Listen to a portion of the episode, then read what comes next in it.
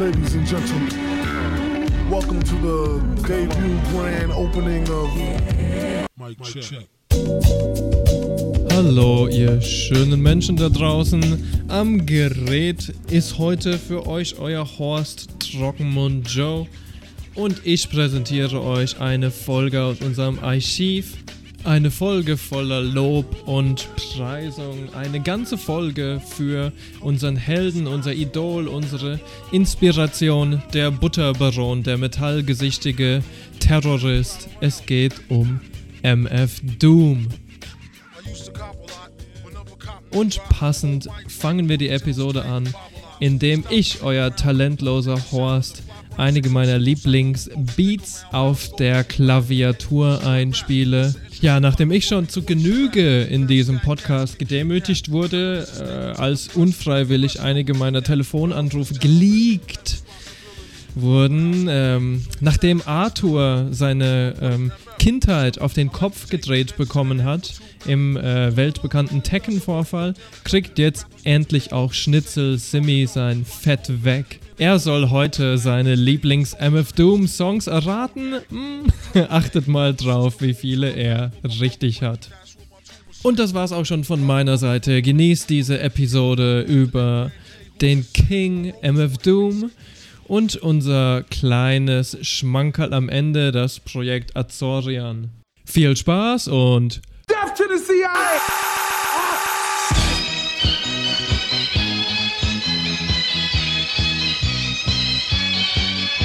Wealth, the world's 85 richest people is equal to the 3.5 billion poorest people. It's fantastic.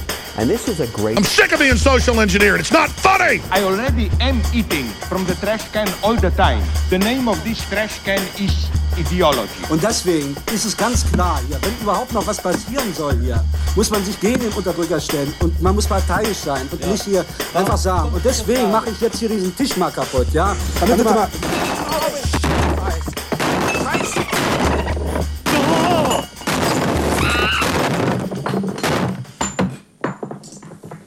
So, jetzt können wir weiter diskutieren.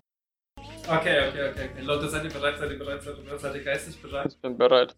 Ja. Okay, wir machen folgendes. Ich spiele euch einen MF Doom Beat vor, so schlecht ich kann. Und ihr müsst mir sagen, welcher MF Doom Beat das ist. Seid ihr bereit oder was? Ich bin bereit.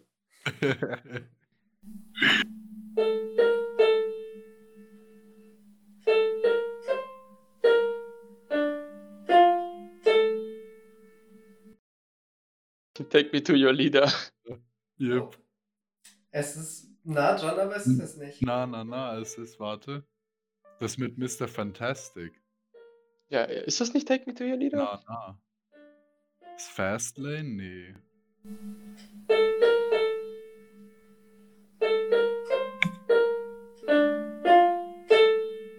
Okay, ich will jetzt keinen Timer machen, aber die Zeit wird knapp, die Zeit wird knapp. Ja, Mann. Wir wissen es nicht. Ja, doch, ich weiß es. Warte, Ja. warte, Es warte. gibt nicht so viele Äh, es ist Phasers, es ist Phasers. Follow the light. The light is your guide. I'm controller of planet X. And I've invited you here to discuss something that's very important. King Ghidorah, take me to your leader. Quick to claim that he not no snake like me neither. They need to take a breather. He been rhyming longer than Sigmund the Sea Creature. Been on Saturday feature. Yeah. And came to wake you up out of the like Yeah. he needed to Jesus. stop before he caught the new drop. Even give you one sit, sit, and CC top. Du spielst ja wahrscheinlich mit deinem Schwanz, oder? Okay, I guess. Simir, bist du bereit? Ja. Arthur, bist du bereit? Ja. Gib mir zumindest mal so 10 Sekunden oder so, bevor ihr reinschaut.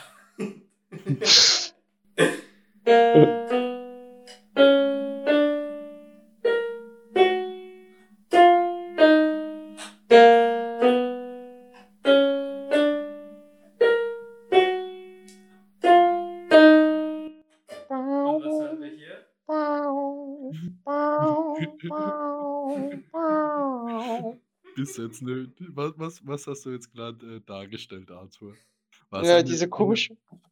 Eine fliegende, singende Säge. So ähnlich. Es ist eigentlich eine E-Gitarre, aber ich kann Ja. sie nicht so gut. Ja, was war Ja. der Track? Ja, komm, Sibi, ich lasse dir den Vortritt, du weißt das. Was, was, was, was? Wie was das war für ein Beat? Was war diese Beat Soll ich es noch einmal spielen, oder was? Spiel, spiel, spiel's nochmal, Jonathan. Es hat sich so schön angehört. okay, ich spiel's noch einmal für euch, Leute.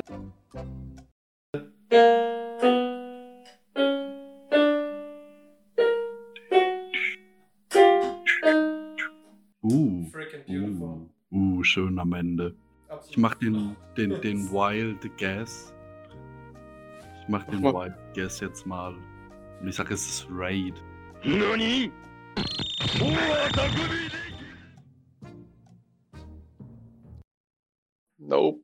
It's Meat Grinder, boy! Jetzt. Freaking meat grinding boy! Und, und, und dieses klägliche Jaulen, was ich vorhin versucht habe, war die E-Gitarre, die da dazu kommt.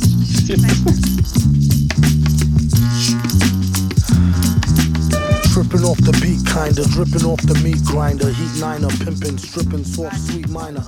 China was a neat sign of trouble with the script digits. Double dip, bubble lip, subtlest midget. But I didn't want to have a draw. Oh. Sonst hätte Joni Okay. noch mal eins probieren müssen und ich wollte ihn nicht ärgern. Ach, schade, ich wollte ihn noch weiter quälen. Ja, ich bin auch noch nicht ganz fertig irgendwie. Ich muss gucken, ob ich das irgendwie hinkriege. Aber eines gibt es ja noch.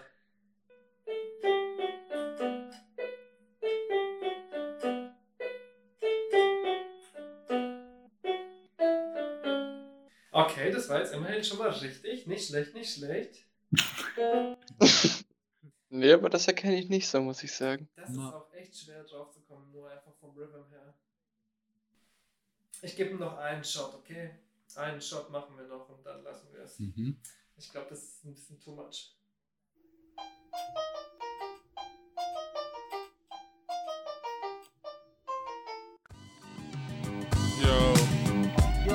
MF Doom, Mr. Mr. Fantastic, Fantastic. villain. What up, nigga? Ain't nothing, what's the It's word? cracking, boy. Same old shit, kid. Man, rap snitches. Yep, gave him my best. Na, no. Ja, das kann ich auch nicht sagen, man, echt nicht. Und jetzt die Auflösung. Ah. Ah, jetzt, jetzt weiß ich auch was. Ja, okay. Das stimmt. Rap snitches, telling all their business. Sit in the court and be their own star witness. Do you see the perpetrator? Yeah, I'm right here. Fuck around, get the whole label sent up for years. Uh, rap snitches, telling all their business. Sit in the court and be their own star witness. Do you see the perpetrator? Ja, dann stelle ich euch noch ganz gern mein Lieblingsalbum von Doom vor. Ähm, davor möchte ich aber noch ganz kurz eine Fußnote da lassen. Ich habe jetzt äh, vorgestern war das, glaube ich. Ich bin in so einer Reddit-Gruppe oder Reddit- Reddit-Forum für Doom. Und ähm, die haben dort eine, die haben dort, ich habe dort eine Benachrichtigung bekommen, dass jetzt demnächst Auktionen sind, wo seine Masken versteigert werden. Und ich dachte mir, wow, wie krass ist das denn? Ich meine, ich würde mir wahrscheinlich nie eine leisten können, aber ich habe mich mega äh, abgefreut, war neugierig und bin dann halt tatsächlich auf die Seite. Und das war tatsächlich so eine Auktionshausseite. Und ich habe dann einfach so mal ein bisschen drüber geguckt, weil ich habe mir gedacht, ja, geil, so eine Metal Face Maske, ne? Mal gucken, wie, wie teuer sowas ist eigentlich, ne? Vor allem, wenn sie, äh, wenn sie auch noch ähm, unterschrieben ist, ne? Ja, und dann schaue ich da ein bisschen genauer und merke, okay, es sind über für 600 Masken und ich dachte mir so, wow, hat er so viele gehabt? Was zur Hölle? Und dann stellt sich einfach heraus, Alter, es sind fucking ähm, Augmented Reality Masken, die du dir. Yeah, no shit. Und die sind, also da steht drauf, signed by Doom, wo ich mir denke, es ist, es ist Augmented Reality. Wie soll er die signen, bitte? Und das sind halt einfach so Masken, so 600 Stück, verschiedene Designs. Und du kannst dir die quasi per Geotag in deine Wohnung setzen lassen und Leute, die dann mit einem Handy und dem speziellen, mit der speziellen Software auf dem Handy sind, können dann mit dem Handy deine Wohnung scannen und sehen halt irgendwo an der Wand die Doom-Maske und können die drehen. Hab ich mir auch gedacht, so ein Scheiß. Wow. Nice. Ja, ja schon merkwürdig. Ich könnte nicht mehr ja. ohne meine Maske. Ich kann die jeden Morgen auf dem Smartphone anschauen, freue mich kurz war die 3000 Euro wert. Ja, what the fuck? Ich meine, da kannst du dir doch auch einfach nur Nicht? 'ne 'ne 'ne. Grafik ja, oder halt einfach 'ne Animation dieser Maske auf dein Handy laden und dann jeden Morgen angucken. Das war's. Kommen wir nun zu Mad Villainy. Mad Villainy war 'n Kollabo-Album von Madvillain. Das ist 2 unserer Lieblingsmusiker so mitunter.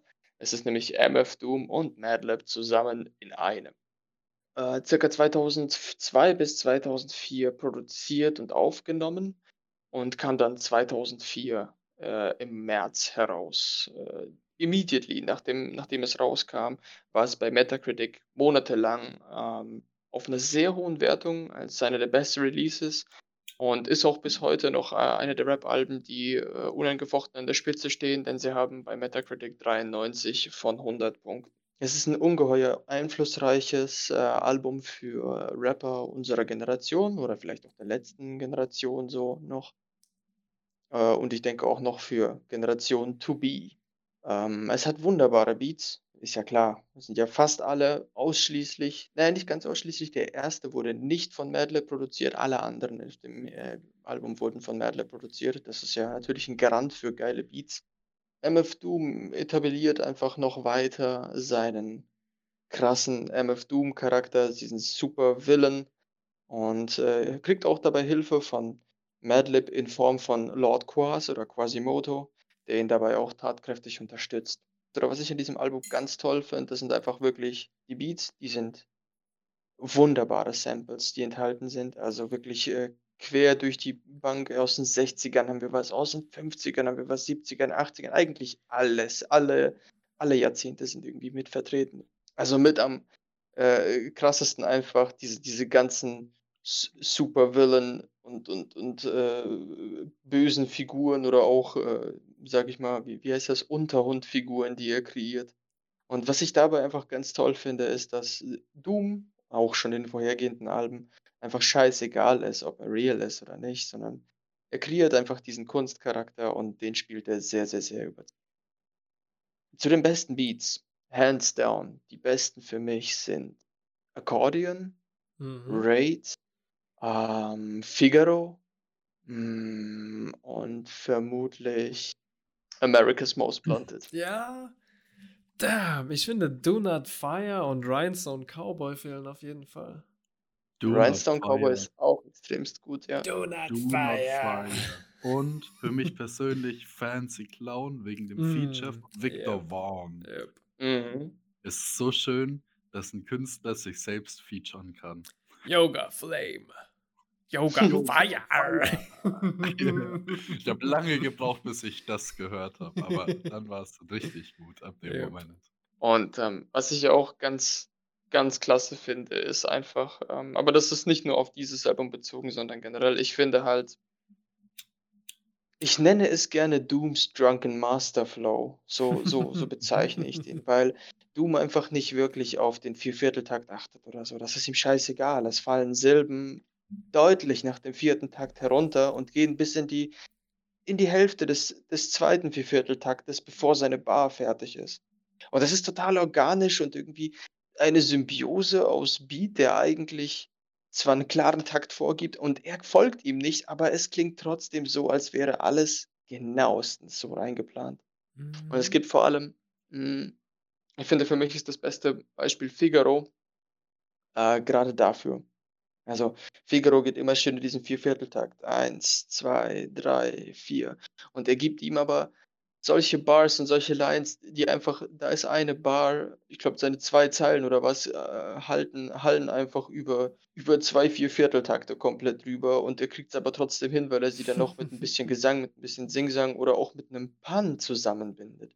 Was er zum Beispiel echt häufig macht, und das gefällt mir ganz arg, Mhm. ist, äh, seine Punchline, die er rappt, abzubrechen, gar nicht fertig zu machen, einen warten zu lassen auf die Punchline und dann sagt er am Ende, wo der 2. Takt beginnt, einfach: „Ähm, Kekse“ oder irgendwie so was und bricht komplett ab und fängt mit was anderem an. Und es ist wahnsinnig cool. Also, Mhm. es das kann man da bin ich 'n richtiger Lover für geworden. Schön ist bei Meat Grinder, im allerersten Satz beschreibt er wunderbar, wie er die ganze Zeit eigentlich rappt, weil er sagt: „Trippin' off the beat Finder. Triple Beat Grinder. Ja, Mann. Und der Beat ist auch genial von äh, Meat Grinder. Fuck, Mhm. was war das? Das war Hula Rock von Lou, äh, Lou Howard und die All-Stars von 1975. Richtig geiler Beat. Ey Leute, ich habe noch eine geile Überraschung für euch. Ich hoffe, ich krieg das jetzt irgendwie hin. Ich weiß nicht, ob man das hört. Oh shit, ich weiß nicht, ob das Kabel lang genug ist. Okay. Warte mal ganz kurz. Oh fuck. Ja, das ist nicht lang.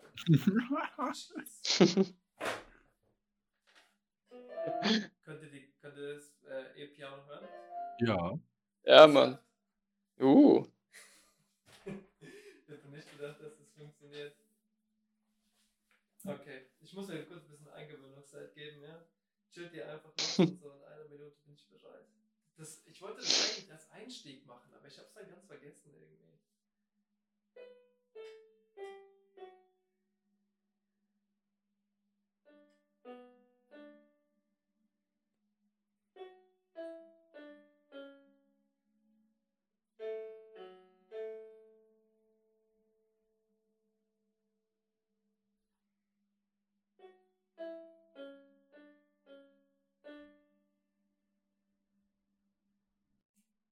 Mein Album geht ganz zum Anfang von MF Doom. Und zwar ist es Black Bastards aus der Gruppe KMD Causing Much Damage. Die bestand aus ihm, MF Doom, und seinem Bruder Subrock.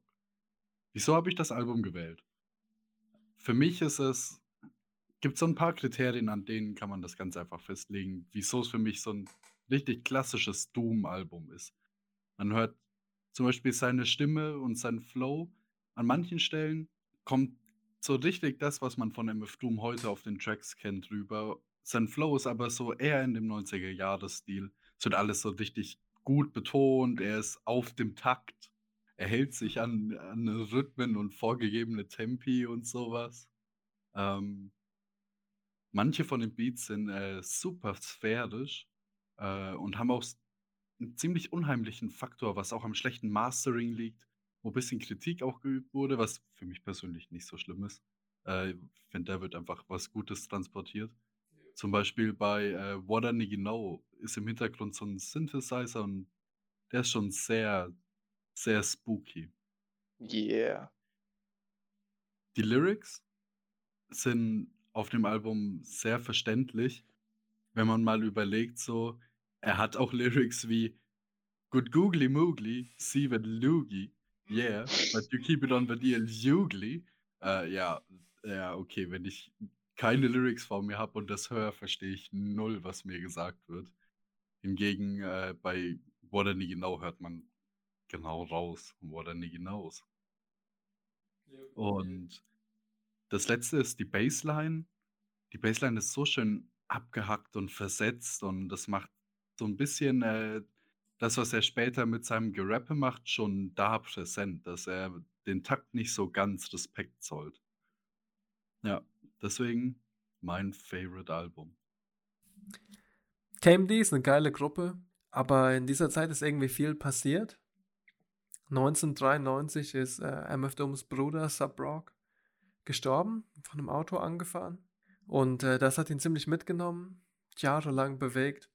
Er hat auch darüber Texte geschrieben und äh, MF Dooms kreativer Prozess kulminiert dann in dem nächsten Album Operation Doomsday. Für mich ein Meisterwerk vom unglaublich sweetem ähm, Cover-Image. Ist einfach ein wunderbares Foto, irgendwie, was MF Doom so perfekt repräsentiert. Das Album beginnt mit einem sehr, sehr, sehr langen Skit. Man ist erinnert irgendwie an diese Wu-Tang-Skits, wo sie so zwei Minuten lang über äh, die Farbe ihrer Schuhe reden. Aber es ist viel inhaltlicher, es ist viel tighter geschnitten, es ist, ähm, passt so Musik, es ist aufregend irgendwie, es sind schöne Referenzen auf alte äh, Comicbook-Strips und TV-Serien davon drin. Und nach diesem Skit kommt auch schon der Titeltrack Doomsday.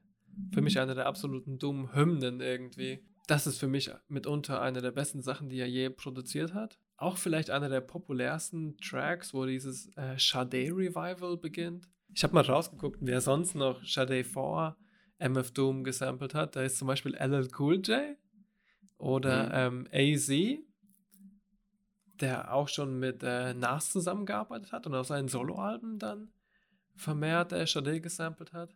Und äh, DJ Cam auf Mad Blunted Jazz samplet auch einmal Sade.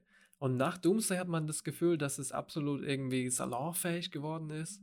Wenn man drüber nachdenkt, hat das ganze Vaporwave-Genre irgendwie damit abgefangen, so Divas wie Sade einfach langsamer abzuspielen und ein bisschen zu cutten. Und es gibt einen ganz äh, besonders bekannten Track von Macintosh Plus, wo er einfach äh, Sades Tar Baby super runtergepitcht hat und langsam abspielt und ähm, extrem rein und sein schneidet und es ist fantastisch einfach. Da kann ich irgendwie nicht anders als glauben, dass Doom da ein bisschen so ein äh, Wegbereiter war. Mitunter ganz bestimmt, ja. Yep.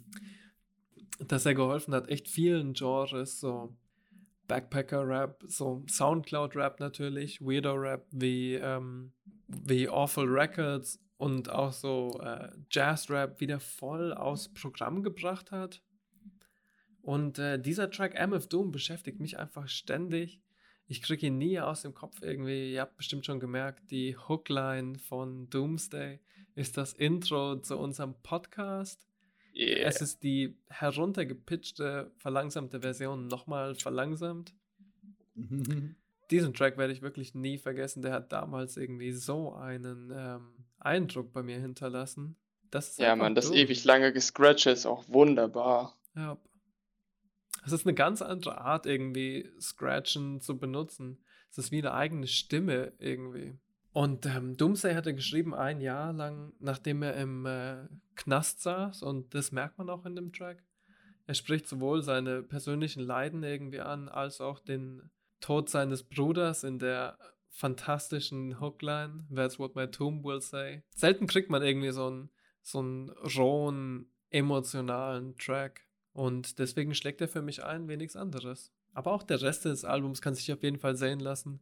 Rhymes Like Dimes hat einen fantastischen Beat und ist extrem funny irgendwie. Einfach nur äh, Braggadocio auf höchster Stufe und es macht unendlich Spaß. Go with the Flow ist schnell und technisch super beeindruckend. Äh, Tick Tick ist für mich vielleicht einer der schönsten MF Doom Tracks überhaupt, wie er das Konzept Oh von yeah. Zeit zerlegt irgendwie und anfängt mit einer Geburt und äh, aufhört mit dem Tod. Da sind ein paar legendäre Lines dabei, sowohl von äh, Grimm als auch von Doom. Tick Tick, fantastisch auch, wie er mit dem Sample spielt, wie er es immer wieder langsamer und schneller macht und irgendwie manchmal macht die Stimme das gleiche, manchmal macht die Stimme das andere. Es ist total verwirrend und man braucht echt lange, bis man dann wirklich einsteigt. Das Album hat auch noch eine der neuesten, ähm, vielleicht sogar die allererste Appearance von King Ghidra. Da kam, glaube ich, zwei Jahre später dann das Album und hat absolute Treasures irgendwie wie Fragezeichen, The Mic, Red and Gold. Einfach ein wunderbares Album. Wunderbares Sample auch in Tick Tick. Echt fantastisch von den Beatles. Und ähm, was mich hier mal interessieren würde, Jungs, also wir haben ja, wir haben uns MF Doom reingezogen und vieles so, was wir dann auch so auf Adult Swim an Cartoons gesehen haben, wurden ja auch maßgeblich von ihm auch beeinflusst. Ich nenne jetzt Mhm. zum Beispiel Aqua Teen Hunger Force. Und Und ich frage umgekehrt. mich immer, und umgekehrt, absolut. Und ich denke mir halt immer, Mensch, also dann, dann wird das wahrscheinlich so eine wunderbare Wechselwirkung gewesen sein, weil inwiefern vielleicht MF Doom ebenfalls auch Cartoons von heutzutage mit beeinflusst hat. Jetzt nicht die für Kinder, sondern eher so für erwachsene Cartoons. Auch die für Kinder. Auch die für Kinder? Auch die für Kinder. Ja, fällt dir da ein Beispiel ein oder was? Nicht direkt ein Beispiel, aber ich finde, bei Adventure Time waren schon manche Szenen so in die Richtung, wie auch Doom irgendwie in den Tracks das handhaben würde. Wenn Jake das Rappen anfängt und es geht über Essen, wie er sich ein Mhm. Sandwich brät, also irgendwas brät Ja. sein Sandwich oder Yep. so. Ja, stimmt. Ja, kann Da ich auch sehen, auf jeden auch Fall. so Analogien zu dem mm, Food-Ding. Mhm. Also ich dachte mir immer, ähm, das kam doch damals auf VH1, äh, Drawn Together oder so zum Mhm. Beispiel. Das war total stumpf, aber ich fand irgendwie hat das, hat das auch ein bisschen was von Doom gehabt. Natürlich neben Film auf Adult Swim, was ja offiziell auch äh, äh, geprägt ist von MF Doom. Ja, auf Ja, jeden Fall. Geiler Typ. Aber vielleicht mehr als Doom noch irgendwie Fly Low, ne? Flying Lotus hat das ganze Adult Swim-Ding so sehr beeinflusst. Er hat generell die Ja. Musikbranche ziemlich beeinflusst. Äh, bei Dings, was, was Simi vorhin meinte, bei, ähm, na, bei Adventure Time, da muss ich vor allem immer an Flyro denken, weil auch die Genau. Beats, die im Hintergrund sind, die erinnern mich extremst, also die, die Musik, die im Hintergrund hintermalt, die erinnert mich extremst an Hi äh, Flylo. Ja. Hilo. Pablo. Hilo. Flylo macht irgendwie so ein bisschen auch so kosmische Musik, ne? Das ist echt komisch. Der hat so ein bisschen Krautrock-Einfluss einfach. Ja. Und aber trotzdem so geile Beats einfach, die man feiern kann. So ein bisschen afrikanischen Einfluss bei den Beats. Und der vereint das irgendwie so in der krassen elektronischen Tanzmusik, die es sonst einfach nirgendwo gibt.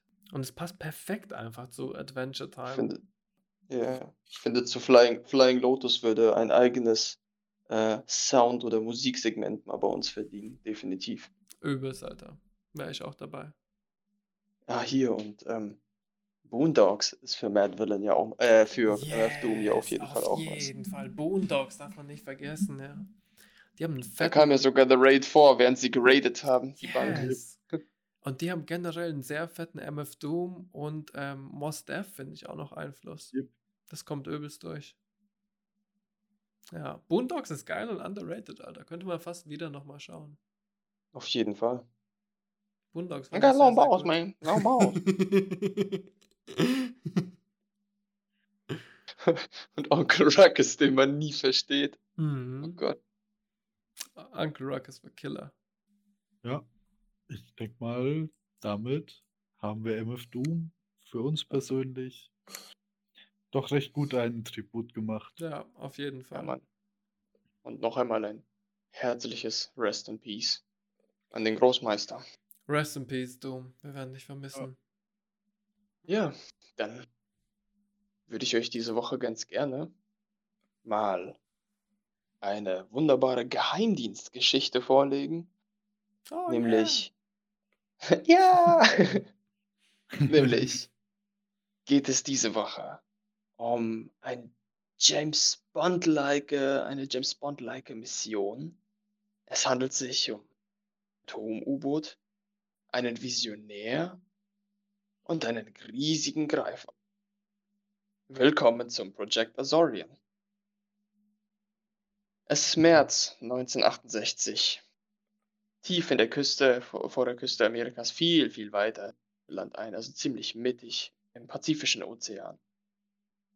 Sinkt da ein U-Boot. Kurz darauf landen dort ganz viele, also an dieser Stelle, wo dieses U-Boot sinkt, ein sowjetisches U-Boot, die K-129, ein Hm. Komsomolets Atom-U-Boot. Da scharen sich ganz viele Kreuzer und Schlachtschiffe sowjetische, wimmeln da einfach nur so herum. Ein amerikanisches Schlachtschiff, was vor der Küste steht, ich meine, hier sind sie ähm, immer stationiert und dort patrouillieren die auch häufig, bemerkt, dass wahnsinnig viele Schiffe dort unterwegs sind und läutet Alarm. Es ist nicht unüblich, dass auf dieser Strecke und in diesem Sektor ähm, sowjetische bzw. amerikanische Schiffe sich kreuzen, denn es ist so eine Art ähm, Demarkationslinie. Hm. Und die, Sowjete, die sowjetischen Mächte lassen dort in regelmäßigen Abständen Atom-U-Boote äh, patrouillieren, um so ein bisschen äh, Muskeln zu zeigen. Auf einmal sind ganz viele Schiffe dort unterwegs und über ein Sonar eines Schlachtschiffes in Amerika wird das Ganze aufgezeichnet und das wird an die Regierung gemeldet.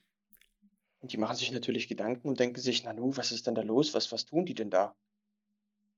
Und äh, aufgrund dessen wird ähm, das amerikanische SOSUS, also Sound Surveillance System, zur Hilfe gerufen. Das ist ein Netz aus ganz vielen verschiedenen Hydrophonen, also Mikrofonen unter Wasser, Mhm.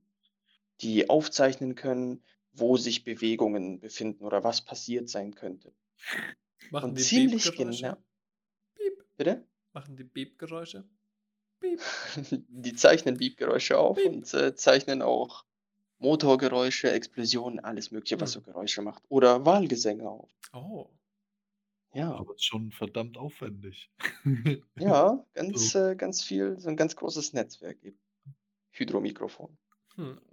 Ähm, aufgrund deren Technik kann aus mehreren Mikrofonen das dumpfe Geräusch einer Implosion geortet werden und auf ein ungefähres Areal zugedeutet werden. Die äh, sowjetischen Schlachtschiffe ziehen ab und kommen nie wieder. Also zumindest nicht mehr in dieser Konzentration, nicht mehr so viele auf einmal. Es wird festgestellt, dass das U-Boot K129, was eben gesunken ist, eben gesunken ist. Und es wird sich auf die Suche danach gemacht. Denn erst einmal möchte man sich das anschauen. Also wird eigens von der, von der US-Marine ein äh, ausrangiertes oder nicht mehr benutztes äh, Atom-U-Boot, die USS Halibut, umgerüstet, um ein, als Spionage-U-Boot zu äh, fungieren. Die kriegt dann ganz viele Kameras und begibt sich zum Ort, äh, wo die Hydrometer, Entschuldigung, die Hydrophone Mhm. ähm, die Implosion lokalisiert haben. Dort in diesem Areal patrouilliert es eine Zeit lang und sucht und sucht nach diesem U-Boot und findet es letzten Endes in circa 5000 Metern Tiefe und macht sogleich 22.000 Fotos davon. Uff. Uh, Die sind bis heute noch unter Verschluss. sexy Shots. Mhm. Es sind bestimmt richtig sexy Shots dabei. Ja, Mann, das glaube ich auch.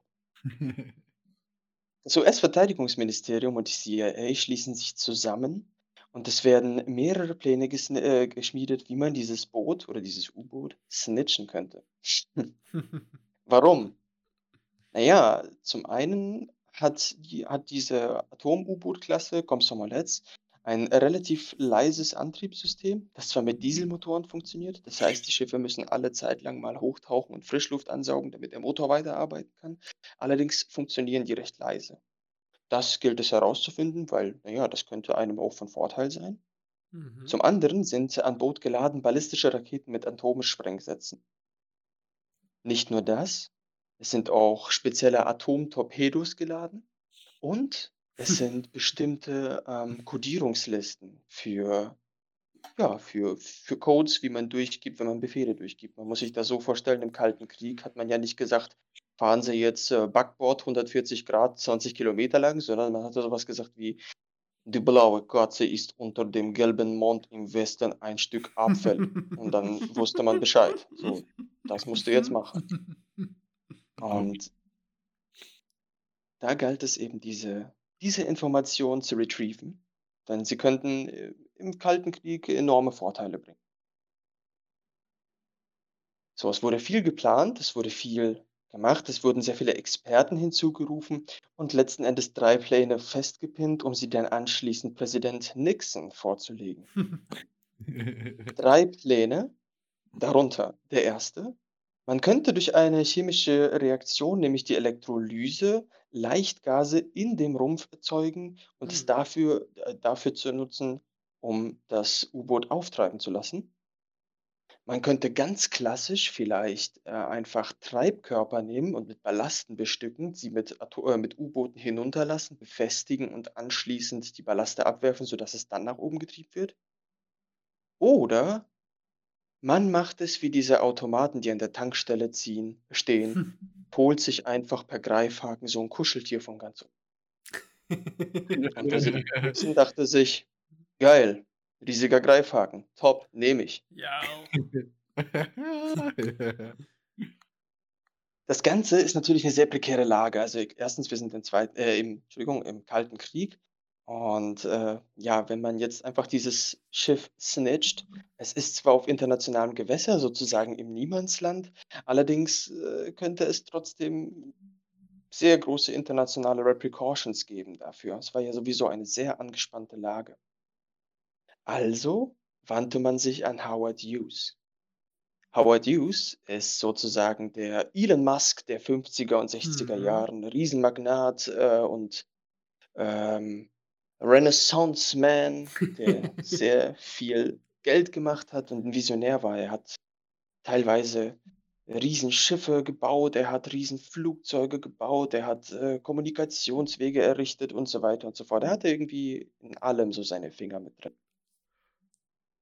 Der Plan war, man baut also so einen riesigen Greifhaken und setzt ihn auf ein Schiff und dann holt man das Schiff Oh no. Oh nein, Arthur. Nein. Ich will wissen, was mit dem Schiff passiert. Das ist doch gerade so spannend. Du kannst mir doch nicht einfach nicht sagen, was mit dem Schiff passiert.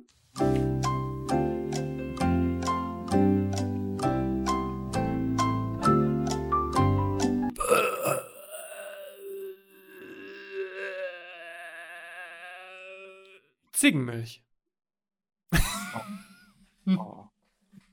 Das wäre jetzt auch nicht schlecht.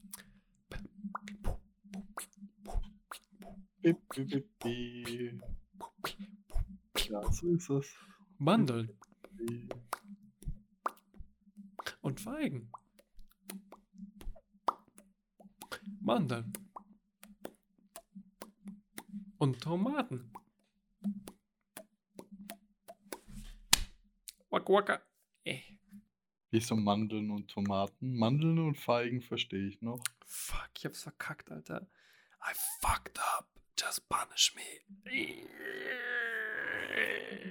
Ach was.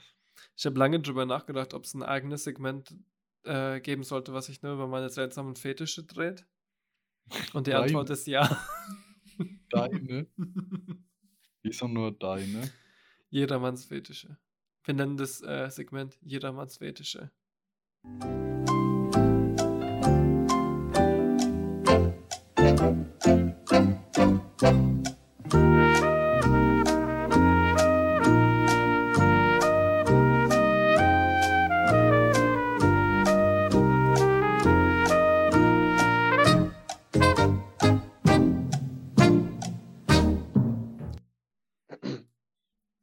Hughes fungierte aber in diesem Fall als Strohmann. Also sagte Howard Hughes einfach nur, er lässt dieses Erzabbau- bzw. Manganabbauschiff in den Pazifik ein und das ist sein Projekt.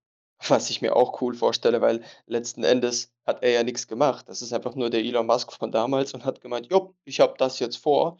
Und stell dir mal vor, was der da dafür bekommen hat. Also klar, entweder Geld oder vielleicht auch einfach nur ein äh, Gefallen des CIA, was ja schon ziemlich cool ist. Ne? Stell dir mal vor, du, dass du, hättest, du hättest beim CIA was gut. Ähm, ja, am 9. November 1972 lief das Schiff aus und konnte getestet werden. Das Schiff war relativ standardmäßig gebaut, damit es eben nicht auffällt, eben als ganz normales Erzabbau-Schiff. Es war allerdings so riesig, ähm, dass man innerhalb des Schiffs einen großen Moonpool hatte. Ein Moonpool ist so eine Art Unterwassergarage, die unterhalb des Wassers zwar steht, aber durch den Druckausgleich äh, hat man dort Luft. Und es war so ein großer Moonpool, dass man theoretisch, oder nicht nur theoretisch, sogar in der Praxis, dieses U-Boot unten rausholen konnte und bei sich innerhalb des Schiffs in einer Garage parken und dann damit wegfahren. Pretty fucking huge. Nun musste man ja auch gucken, dass man diese, ähm, diese gigantische Kralle in 5000 Metern runterlässt. Das kannst du ja nicht einfach mit einem Seil machen, weil das baumelt ja dann doch ganz schön hin und her.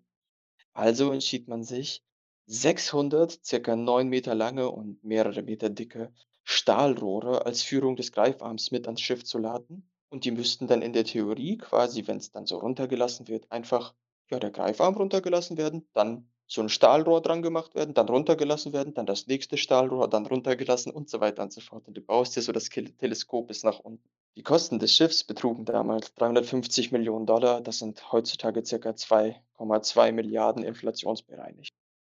Gute Menge. Gute Menge, ne? Ja. Am 20. Juli, äh, Entschuldigung, 20. Juni 1964 startete die Operation nach einigen Testläufen und das Schiff äh, begab sich Richtung der Position äh, an dem Pazifik. Allerdings hatte es die Kralle noch nicht geladen. Die Kralle wäre für diesen Manganabbau vollkommen unnötig gewesen und hätte sonst ähm, Verdacht ver äh, geschöpft. Also gaben sie äh, mehrere Meter, mehrere hunderte Kilometer im Ozean an, sie hätten Maschinenprobleme und wurden dann von einem Rettungsschiff eskortiert zu einer Marine, ja, Marinewerft, wo sie vorgegeben hatten, Maschinenfehler zu haben, damit diese dann repariert werden. Was aber nicht der Fall war, natürlich kam da erst der Greifhaken sozusagen in Position beziehungsweise wurde aufs Schiff geladen. So, gesagt, getan. Und nun ging es Richtung Position, die sie am 4. Juli äh, 1974 erreichten. Als sie dort ankommen und sich so langsam vorbereiten, den Greifarm hinunterzulassen, werden sie wiederholt über mehrere Tage von mehreren sowjetischen Schiffen angefahren, die sich bis auf eine Nähe von circa 100 Metern neben des Schiffs aufhalten und spionieren. Und sie schicken sogar mehrere Scout-Helikopter vorbei, die dann wiederum Fotos vom Schiff machen sollen. Nur glücklicherweise war die, die Gerätschaften sehr gut getarnt oder auch im Unterdeck zum Beispiel. Somit konnten sie nichts finden. Und es war ohnehin so, dass die sowjetischen Schiffe früher oder später dann abgezogen wurden, da die sowjetische Führungsebene das damals nicht für möglich gehalten hat, dass man ein Schiff aus so einer Tiefe bergen kann. Darüber hinaus wussten die Sowjets ja noch nicht, nicht einmal, wo das Schiff war. Das ist ein entscheidender Vorteil, den die Amerikaner hatten durch ihre Hydromet Hydrophone. Es passiert also nichts und sie können sich weiterhin vorbereiten. Am 1. August 1974, nach einigen Stürmen und äh, hin und her und wo es dann nicht geklappt hat, geht die Operation dann offiziell los und das Schiff, äh, der Greifarm, wird hinuntergelassen. Kommt auch einige Tage später tatsächlich am Boden an und kann aufgrund von Sonar genauer orten, wo das U-Boot ist. Und es greift das U-Boot. Und es scheint alles zu funktionieren. Durch die hydraulischen Pumpen in dem Kran beziehungsweise in dem äh, Greifarm werden die Greifarme quasi geschlossen und das Schiff wird vollständig eingeschlossen. Und sie fangen an, es höher zu ziehen.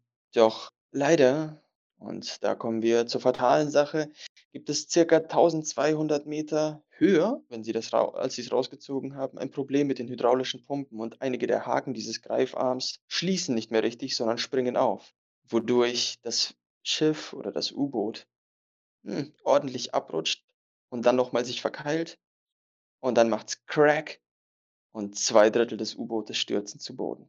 Was natürlich scheiße ist, denn es ist ein Atom-U-Boot. ähm, ein Drittel können an Bord der Gloma, Hughes Gloma Explorer gehoben werden und gesalvaged werden. Probleme oder Folgen, die damit kommen. Da nur das Bug erhalten ist, also nur ein Drittel des Schiffes, können die Motoren nicht wirklich erforscht werden. Die Atomraketen, also die ballistischen mit den Atomsprengköpfen, liegen ebenfalls auf Grund des Ozeans. Geborgen werden lediglich zwei nukleare Torpedos, die Kodierungstabellen, die erwünschten, und sechs Leichen der sowjetischen Crew, die insgesamt aus 80 Mann bestand. Anschließend führte man eine ähm, berührende Seebestattung durch. Videos davon gibt es auch auf YouTube übrigens, äh, wo beide Nationalhymnen nebeneinander gespielt werden und die Matrosen werden in gigantischen Stahlsarkophagen seebestattet, weil man Angst hat, dass sie äh, atomar verseucht. Ja, aber die restlichen Teile, die nun auf den Grund gesunken sind, da sie erst bei 1200 Metern Höhe äh, 1200 Metern Höhe abgesprungen sind, haben sie sich in einem sehr, sehr, sehr breiten Radius verteilt und verstreut. Dadurch war eine zweite Bergung oder ein zweiter Versuch, diese restlichen Teile zu bergen, eigentlich absolut vom Tisch. Ja, und damit war die Operation beendet. Zwar nur halb so erfolgreich wie erwünscht, aber immerhin, etwas hatten sie ja daraus bekommen. Und dann passiert erstmal ganz lange nichts. Es gab hin und wieder Spitze, die ähm, vielleicht in der Regierung gearbeitet haben, beziehungsweise auch äh, Investigativjournalisten, die immer mal wieder ein bisschen was dazu rausgefunden haben. Aber letztendlich wurde erst 1975 ähm, durch Investigativjournalismus vom New Yorker eben ein Bericht rausgebracht, was sich eigentlich zugetragen hatte. Die Öffentlichkeit erfuhr also erst ein ganzes Jahr später in Teilen davon. Und jetzt passt auf, diese ganze Informationen, die ich jetzt hier habe, die sind ja bei weitem noch nicht damals verfügbar gewesen. Also da wurden erst große Teile der Informationen der eigentlichen klassifizierten Akten wurden erst 2010 deklassifiziert. What? Yeah. Die Operation brachte den Amerikanern zwar ein paar Erkenntnisse über Russlands U-Boot-Flotte. Ja, sie konnten die Kodierungstabellen zwar noch nutzen, aber der Rest war eher so, hm, meh. Geschätzte Kosten der Operation damals insgesamt betrugen ca. 800 Millionen US-Dollar, was heute ca. 5 Milliarden sind. Und vielleicht nochmal dazu, beteiligte Personen, bekannte beteiligte Personen, waren unter anderem äh, der Präsident Richard Nixon, der nationale Sicherheitsberater Henry Kissinger damals, äh, der Direktor der CIA Richard Helms, der stellvertretende Verteidigungsminister David Packard der später übrigens Hewlett und Packard äh, gegründet hat, also die PCs. Oh. Und natürlich Howard Hughes als Strohmann. Und der hatte dann den großen Gefallen von der CIA über. Nachdem das Ganze nun eben 1975 rausgefunden wurde durch die Investigativjournalisten, wurden eben mehrere Anfragen an die Regierung gestellt, ob das denn sich dort wirklich so zugetragen hat.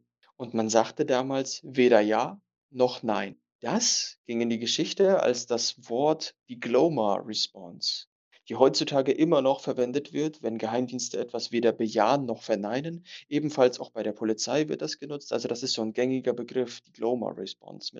Die geht zurück auf diesen Vorfall.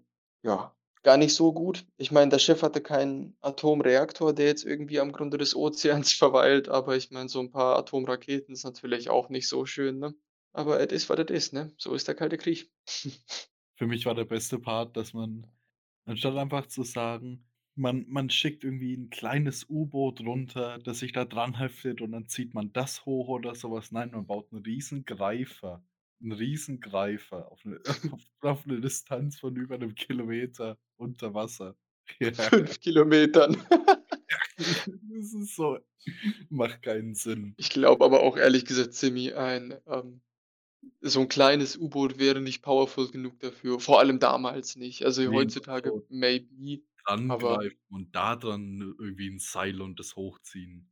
Was weiß ich, aber das ist ja noch besser als irgendwie so, so fünf äh, Fingergreifer, den du nicht mal mehr Ne. siehst oder irgendwas. Ne, stattdessen wurde dann Magnat angeschrieben, damit alles möglichst geheim ist. Geheim, geheim, geheim.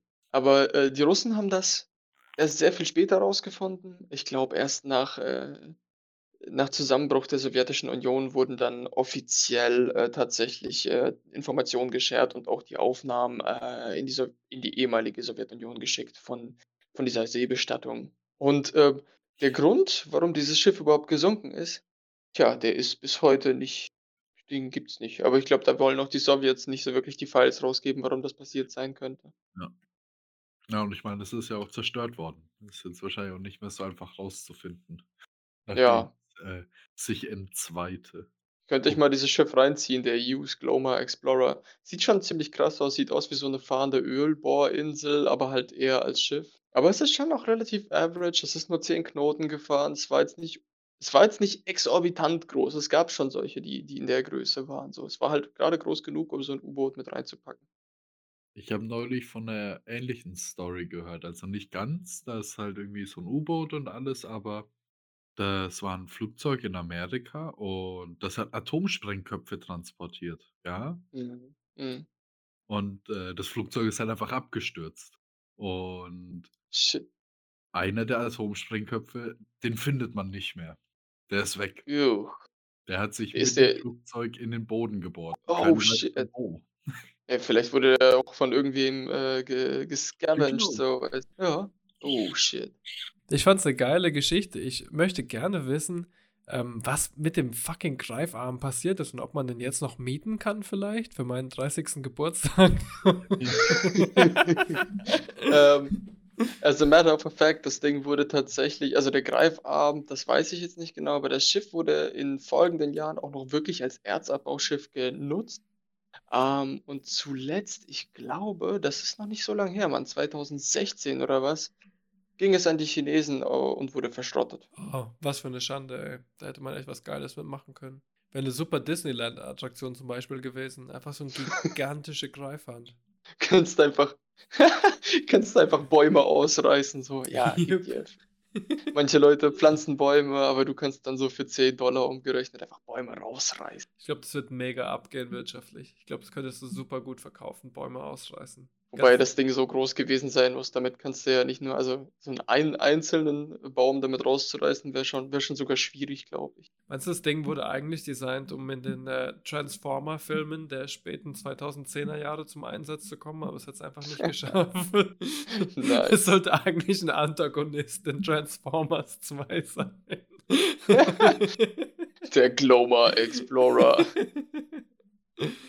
Letzte Woche hatten wir auch schon 'n bisschen so 'ne Aktion, ne, die so Mission Impossible mäßig war. Mhm. Das ist jetzt so, ich muss sagen, das ist jetzt fast noch mehr Mission Impossible mäßig, irgendwie mit so einem komischen Greifarm ein U-Boot aus dem äh, Meeresgrund rauszuholen. Schon ein Jahr bevor die Operation dann tatsächlich richtig losging, so, wurde davon erfahren und die New York Times hat davon, oder Journalisten der New York Times haben davon Wind bekommen. Die haben sich aber entschieden, das erst später zu ver Hm. veröffentlichen, weil sie viel zu beschäftigt waren. Könnt ihr erraten, mit was? Garten gepflegt Jeder kriegt halten. einen Versuch. Das ist mein Versuch, Garten gepflegt halten. Semi? Die Vorteile von Shopping Malls. Mm, ja. Nah dran. Nein, die Watergate-Affäre. Ah, okay. Hätte man drauf kommen können, auf jeden Fall. Stimmt. Aber es passt beides sehr gut äh, zusammen irgendwie. Watergate und dieses unglaublich große Die Greifarm. ganz Greifarm.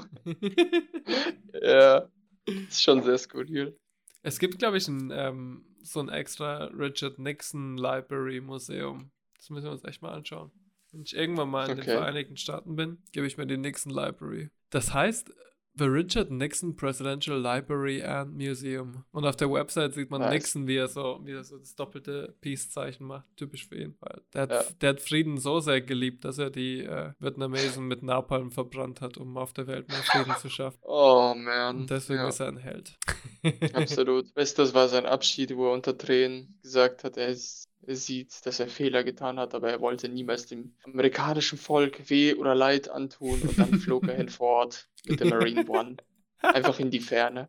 Weißt du, was voll geil gewesen wäre? Also, sorry, ist vielleicht ein bisschen assi, aber ich würde es mega lustig finden, wenn. Habt ihr die Aufnahmen schon mal gesehen? So, die, die Marine One fliegt ja wirklich so in den Horizont, bis da ein Mhm. ganz kleiner Punkt ist und dann siehst du irgendwie gar nichts mehr. Wäre voll geil, wenn sie in dem Moment eine ballistische Rakete trifft. So. Und du hast so Feuerwerk über ein Washington Memorial, Alter, heftig. Das klingt mega geil, Alter. Da wäre ich definitiv dabei. Ich habe einen ähm, Director, den ich über alles liebe. Der heißt Adam Curtis. Und er hat einen wunderschönen Kurzfilm gemacht und der heißt How We All Became Richard Nixon. Der ist wirklich fantastisch.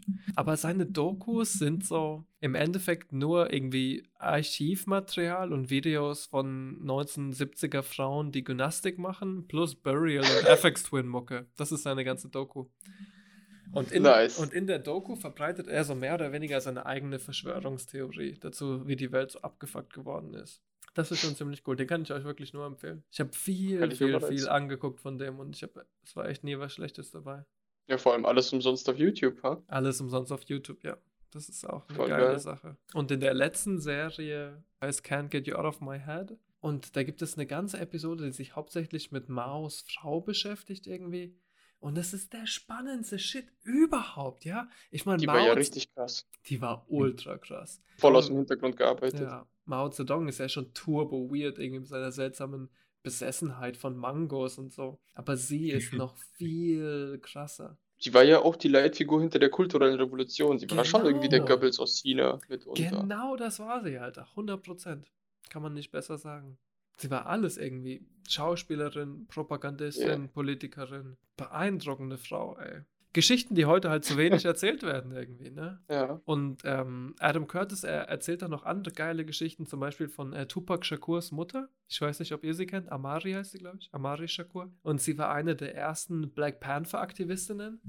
Und extrem Echt? spannenderweise, Amari Shakur war diejenige, die in einem langwierigen Gerichtsprozess aufgedeckt hat, dass das Police Department aktiv die Black Panther unterwandert.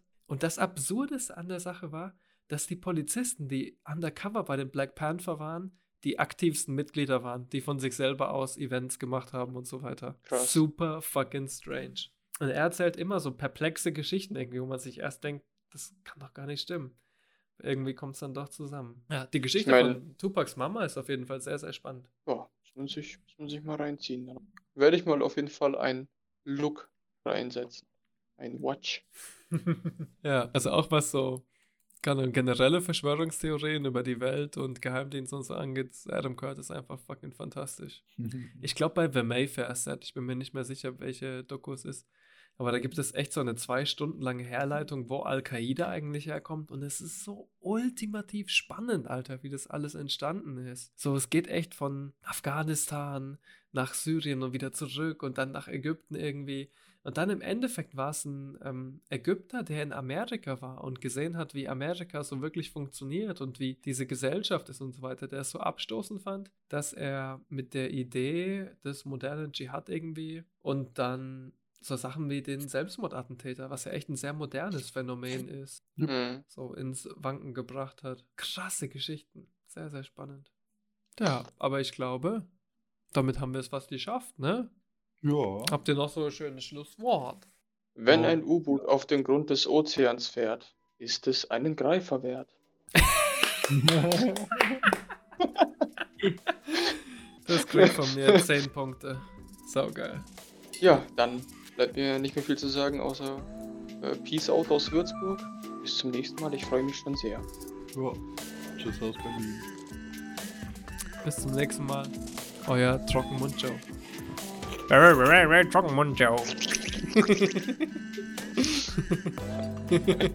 Where did he come from? Where did he go? Where did he come from? Drunk Muncho. Drunk Muncho. uh, uh